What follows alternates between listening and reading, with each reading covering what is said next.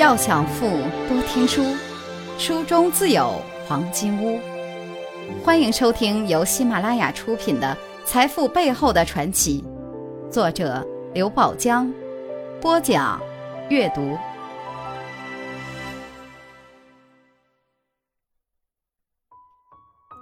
第二课，他们都曾经伤过。第二节，感情需要物质来解决。香港华达投资集团董事局主席李小华是大陆第一位拥有顶级法拉利跑车的人，他的创业经历充满传奇色彩。一九七八年，李小华从北大荒回到朝思暮想的家乡北京。刚开始返程时，他烧过锅炉，看过仓库，当过搬运工。最后，终于在一个机关食堂找到了一份刷锅刷碗的固定工作。在北大荒时，李小华爱上了一个漂亮的北京知青姑娘。把工作安顿好后，李小华第一件事儿就是去见那个让他朝思暮想的女孩。在女孩家里，女孩的妈妈硬生生地问他：“你有没有本事？”李小华说：“我会开拖拉机。”对方说这不算本事，又问他的家庭出身。李小华说：“我就是一个普通工人。”对方接着问：“那你有没有钱？”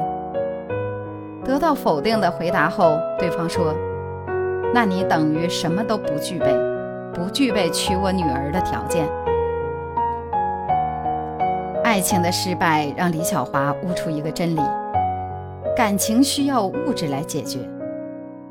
正在此刻，一个在广东当兵的同学告诉他，广东有很多华侨带回来的录像带、录音机、手表等，如果他能帮着卖出去，就能挣到钱。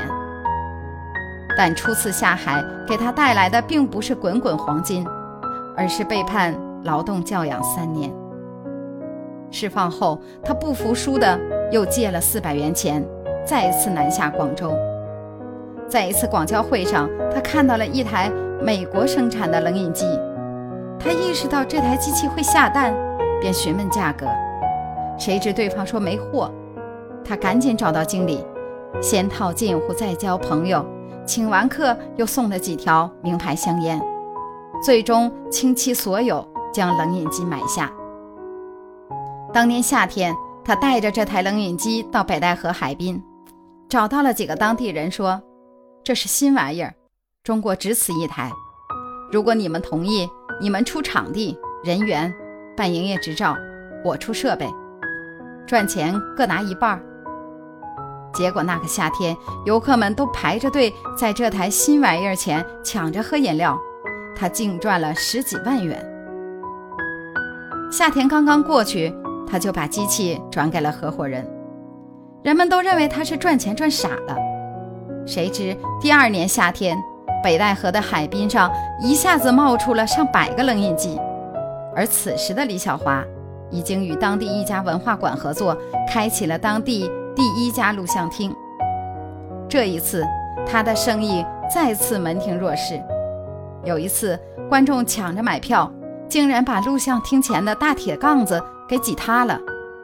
一元钱一张的门票，硬是被一些早期黄牛炒到了十元钱一张。一个偶然的机会，他结识了一位退休老干部，对方劝他应趁年轻多学点知识，于是他去日本留学。在日本期间，他一边学习，一边留心中日两地，准备跨国贩卖。赵章光先生的幺零幺生发剂再次成就了他。为了拿到日本独家代理权，他一出手就送给对方一辆尼桑和一辆大班车。慷慨大方和浓浓的人情味儿，瞬间击败了数不胜数的竞争对手。据说张光幺零幺在日本卖的最火的时候，他的货车的顾武警拿着冲锋枪保卫，不然就会被。经销商抢了，小小的张光幺零幺让他赚取了上亿元资产。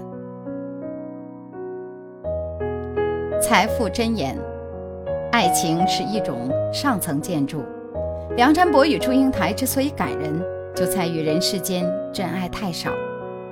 成功没有传奇，只有不断的挑战并战胜。如果您喜欢今天的内容，请点击音频右上方的按钮，一键分享到您的朋友圈。想了解更多财富大咖背后的传奇故事，请订阅关注本专辑。感谢您的收听，欢迎您在评论区留言互动，分享您在财富路上的成功故事。